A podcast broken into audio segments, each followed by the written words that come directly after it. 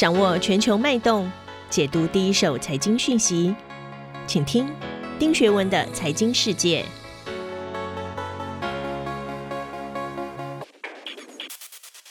大家好，我是丁雪文。时间很快，又到了每周一次，和大家看看过去一周全球重要的财经新闻。当然，这也是二零二一年最后一次跟大家分享这个新闻。希望大家二零二二年一切顺利。首先呢，今天我要跟大家分享的第一则新闻是十二月二十四号啊，全球最大的货柜航运集团 A.P. Moller-Maersk 发表最新的报告，指出，二零二二年第一季哦 Q1。由于船期的延误，海运运力仍然受到限制，估计农历新年期间的仓位还是十分紧张。看起来全球的物流还有供应链在二零二二年仍然非常的困难。我们怎么看后续的发展？第二则新闻是十二月十四号啊，美国的 CNN 报道，科学家发现守卫南极的所谓末日冰河啊的冰棚，可能在三到五年之内就会崩塌，导致冰河加速融化。海平面上升，对各国沿海会造成灾难性的影响。那对于所谓能源危机、气候变化，又会有什么后续值得观察的重点？首先，第一则新闻我要引述的是 Bloomberg 啊，它的标题写的是 Maersk 认为全球航运市场将在二零二二年保持紧张。伦敦金融时报 Financial Times 的标题写的是对不起，穷人，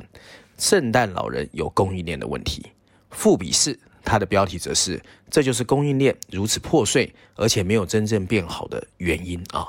事实上呢，大家可能都知道，全球海运龙头 Maersk 马士基哦，在这个报告中就告诉我们，四十尺标准货柜仍然会供应不足，不过二十尺还好。可是，尤其在 Great China 啊，大中华地区 Chinese New Year 之前，部分地区还会有货柜短缺的问题。事实上，全球航运的美西线。东南亚线啊，它的价格呢持续在创新高，加上美东线的涨幅扩大，整个带动了十二月上海出口货柜运价指数 SCFI 上涨了六十一点四，达到了四千九百五十六点，其实是连续四周又创了新高。很多的货代业者就表示啊，整个塞港严重，船舶周转率低，还有海运舱位供不应求，让整个运费哦持续高档。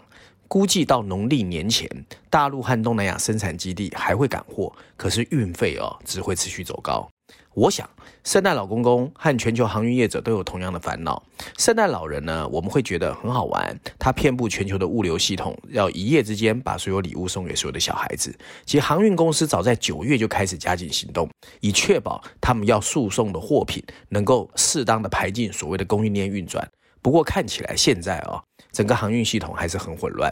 过去几个月，一场由 COVID-19 造成的航运延迟，还有高昂的运费，导致了大量的货物在海上徘徊。那当很多政治人物坚持认为整个混乱会慢慢消失，不过说实在，放眼看去，几乎没有迹象表示航运会恢复顺畅。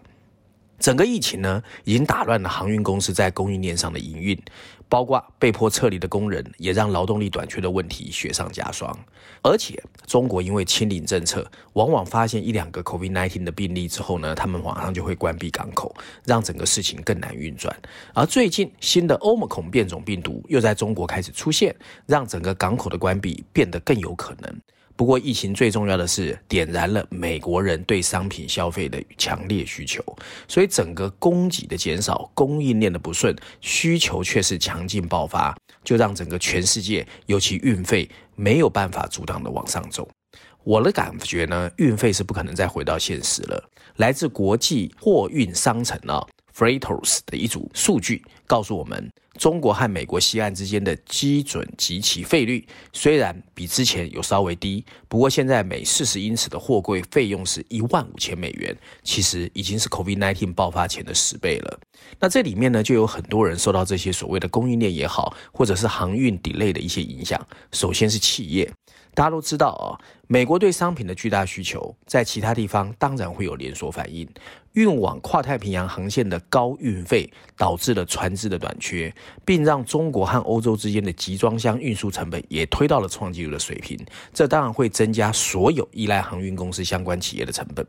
第二个，港口也因为各种眼花缭乱的成本增加，增加了长时间的延误。全世界的港口从来没有像这两年有这么大的激增量，以及要等这么久才能卸货的长队。由于缺乏卡车司机，还有所谓的仓库空间已经到达了极限的系统中，全球高达百分之十五的集装箱船队现在都只能停泊在各地的港口之外。那明显的改善迹象，短期之内看不出来。在港口等待卸货的船队，你一放眼看去，最少都有三十到四十艘。可是据估计，其实真正在外海等的更多，可能超过了一百艘以上。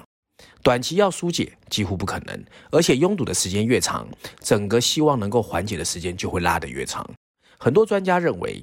在二月份的中国新年之前，不可能改善，而供应的中断可能会持续整个二零二二年，而高费率达到峰值之后要下降，可能要延后到更高的二零二三年，因为到二零二三年各航运公司订的新船才有可能陆续到位，而这里面的影响还更大，就是费用，因为现在大部分的费用呢，有的是合约价，有的是集齐费，不过集齐的运费已经到顶。大多数的客户在二零二二年还会面临更高的费用。为什么这么说？因为管理大多数集装箱运输的长期合同会低于集齐运费，因为是最近才上涨的。那中美之间的每个货柜可能是两千五到三千五百美元。按照马士基的一个签署合同中，有三分之二都是长期合同，可是，在二零二一年会陆续到期，所以再过来的费率还会进一步的攀升。那客户更关心的是短缺得不到满足，价格不重要，所以很多人合约到期之后会签两年，而不想签一年，那整个费用就可能会再往上去奔驰啊。那马士基的老板啊，Soren Skru 就强调，目前看不到任何的证据能够把整个供应链的环节能够疏解这个担忧。但在亚洲其他地区增加供应链，就很多人说，那我不要只靠中国了，你要找到其他的替代也不是那么容易。这个产业本身对紧缩的反应，又反映在了 COVID-19 整个结构的变化啊。廉价航运的时代不管怎么样已经过去了，不过现在货运公司倒是满手都是现金，所以很多的货运公司开始采取不同的方式来应对未来的这个所谓供应链的问题。你比如说马士基，他就开始透过呃投资并购的方式去加强它的陆海空，将来能够跟 Federal Express 来去竞争。那汇丰银行就表示，一些周期性的行业啊，也可能会受伤哦。那所以呢，这种所谓合纵连横或者并购投资的方式就会发生。事实上呢，也不只是马士基这样做，包括 DHL、联邦快递、中国的中远集团，甚至法国的各种航运公司都在做同样的事。那现在最大的问题呢，其实大家在等待的是新船什么时候可以来哦。那在过去零七年到零九年的时候，新船的订单大概是现有船队的六成，不过现在大概只有两成。另外呢，现在你要盖一个新船，而且二十五年的寿命，你要非常遵守严格的碳排放规则，所以这个变数就变更多了。不过不管怎么样，看起来未来一两个圣诞节，圣诞老公公还是不大容易送礼物啊。第二则新闻，我首先要引述的是 CNN，科学家警告南极洲一个关键的冰棚在未来五年内可能会破碎。BBC 的新闻写的则是南极冰川即将发生巨大的变化。经济学人的标题写的则是为什么全球供应的混乱会这么困扰全世界啊？根据报道，研究人员在路易斯安那州哦举行的一个美国地球物理学会二零二一年的秋季会议中，就公开表示，他们十一月份拍摄到的卫星显示，科学研究组织哦所谓的英国南极探勘。海洋学家哦，Peter Davis，他发现啊，所谓的末日冰河啊，就是史威兹冰河的冰棚已经裂缝，显示结构很脆弱，三到五年之内都会瓦解，这是一个非常可怕的事哦。那英国广播公司 BBC 也指出，这个所谓的末日冰河，因为融化会导致全球海平面上升六十五公分，还会让附近的冰体进一步融化，最后全球海平面可能会上升高达两到三公尺。而海平面一旦上升呢，像对我们台湾这些海岛，甚至大陆型国家的沿海城市，都会造成灾难性的影响。而且源自海洋的台风天气也会威力大增。本来可能千年一次的超强风暴，未来可能几年就会出现一次，这很可怕。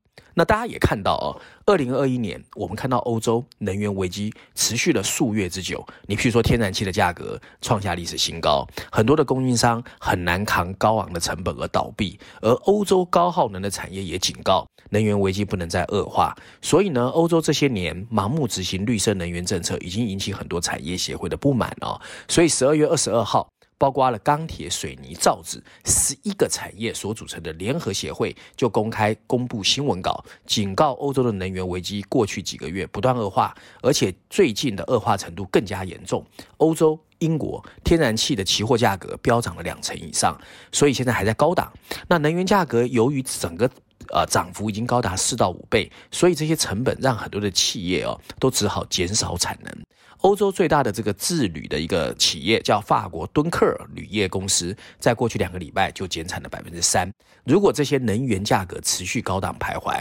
那这些企业其实压力很大，所以他们就建议欧盟你要正视能源的危机哦。可是无独有偶，也不是只有欧洲这样，从最近啊，就上个月开始，一波强劲的寒流南下。中国的大部分地区冬天都提早来到。你譬如说北京，北京呢，其实在十一月六号就下了今年的第一场雪，这在过去哦啊、立冬之前就下雪是很少见的，所以比过去大概早了足足二十三天。可是十一月初就出现这样的气温是很不正常的。日本也遭遇了寒冷的天气，更早在十月十七号就下了全日本的第一场雪哦，比过往也早了十七天。韩国也一样，今年首尔的第一场雪出现在十一月十号，也比以往早了一个月以上。而整个东北亚地区都提早进入了冬天，这后面会带来两个很重要的难题：第一个就是民众取暖需要更多的能源；第二个是严寒天气会进一步冲击粮食的生产。而这些难题在其他国家可能不是大问题，但在中国很可能今年有严峻的考验，因为中国大家知道最近的经济发展也不是太好哦。首先，大家记得吗？今年中国其实严重缺煤，而山西虽然是中国的煤乡，今年又遇到了洪水的灾难啊，所以煤矿是不足的，很多人没有办法好好的过冬。那没想到现在严寒的暴雪又提早来的，那况且前阵子中国各地发生了限电，然后又缺煤、缺能源，所以现在冬天又提早来，很多的企业其实压力很大哦。那更糟糕的是，如果工厂和企业的成本跟着大幅增加，那通货膨胀的压力又会更大。那消费者是不是要来分担呢？那不但如此，欧美也有同样的问题。今年由于石油跟天然气的生产供应不足，造成国际油价跟天然气的价格都很高。目前美国的平均油价来到了每加仑三点四二美元。美国银行甚至预测，油价明年还会涨五成以上，有可能飙到每桶一百二十美元。那么天气冷，取暖需求大增，能源又供不应求，所以接下来世界很多的国家不但会面临能源短缺，还有物价上扬，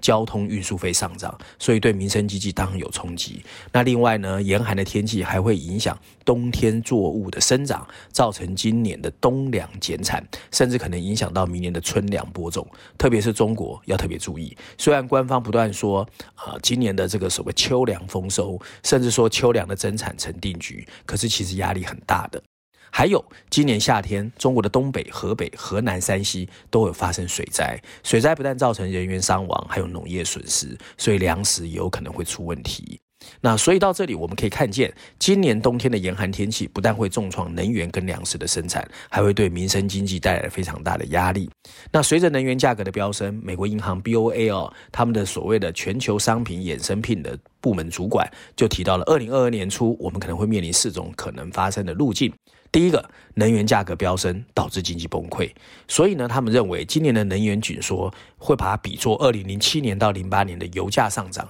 如果类似的石油飙升再次发生，主要的工业制造商可能会大幅减少生产活动或者关闭生产，那就会引发和二零零八年类似的全球经济衰退。这是第一种情况。第二种，有可能促进更多的生产或替代。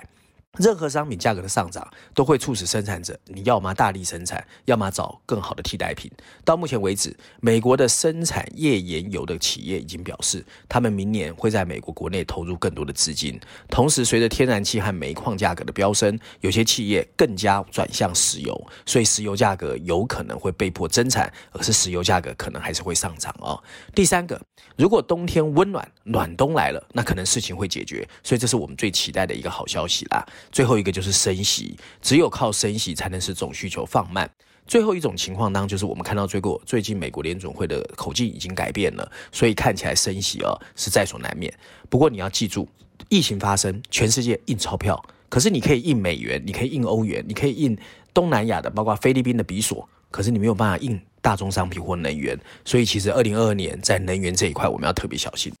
照例啊，我今天还是要推荐《经济学》，因为耶诞双周刊休刊一次，我今天推荐的是双周刊里面财经板块第三篇，Follow the Money，就是跟着钱的脚步。谈的是在历经二零二一年的上下震荡之后，二零二二年的通货膨胀 （inflation） 到底会走向何方？经济学人这一次认真画了两个图啊，来跟我们分享有可能发展情况。事实上，在二零二一年，全球几乎异口同声咬定通货膨胀就是暂时的，而且早晚会消退。不过，经济学人借由荷兰的威科集团还有美国劳工部的数据，制作了两个图表，告诉我们他的看法。其中一个图显示，全球的分析师其实一直预测错误，而且不断在上调他们对于通货膨胀的预测，因为一路上通货膨胀发展的方向都跟他们预测的不一样。二零二一年的消费者物价指数 CPI 上涨了将近百分之七，这已经是一九八二年以来的最快增幅哦，所以非常可怕。那未来会怎么呢？另外一个图则告诉我们，会有两个可能的发展情况。第一个情况是通货膨胀猝不及防的回落到了疫情前的发展轨迹，